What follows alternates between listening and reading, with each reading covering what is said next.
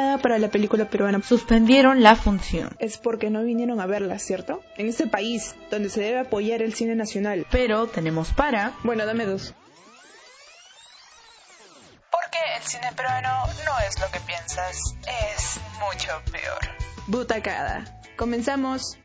Este podcast tiene contenido sobre cine peruano, al que suelen llamar basura. Si quieres saber el por qué, puedes seguir escuchando.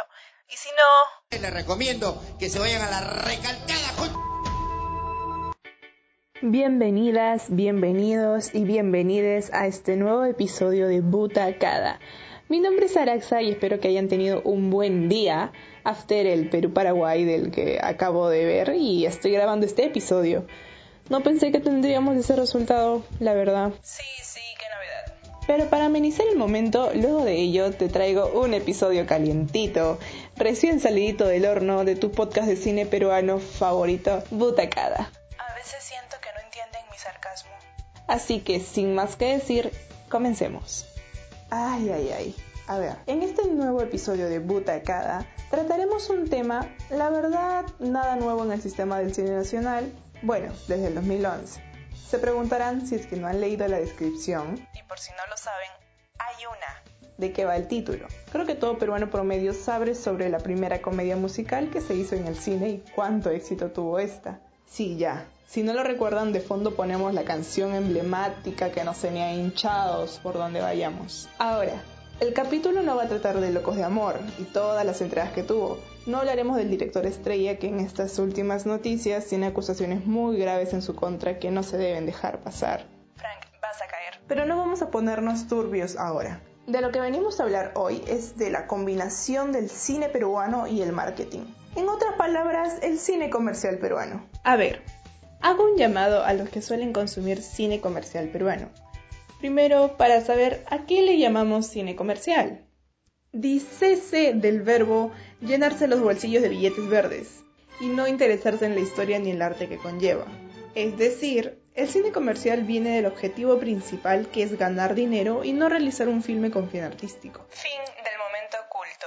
Ahora, hay una productora en especial de la que solemos recibir estas obras de arte. Tondero. Sí, ese del pajarito azul. Es hora de hacernos los sanos y desentendernos de las películas de esta productora. Asumare fue el portal para el cine peruano y para esta productora en sí. Películas como Locos de Amor 1, 2 y 3, A los 40, Avenida al Arco, la película con el mejor rock peruano. El Gran León, que es un remake que no voy a entender jamás. En resumen, son películas que vas a ver al cine cuando no sabes qué ver, para reírse un rato, olvidarse un mal momento, más no para verle el lado artístico. Creo que es más que obvio no tener que analizar una escena donde Carlín canta cosas del amor con Stefano Salvini. ¿Cómo puedo hacer?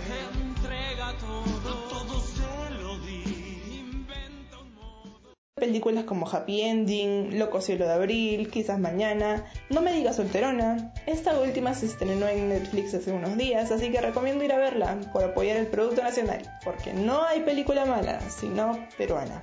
Sin embargo, está pasando algo. Algo un poco serio, pero... eh, si se supone que las películas comerciales son para llamar principalmente más público y entretener con el contenido que al peruano le gusta, No somos un exigente.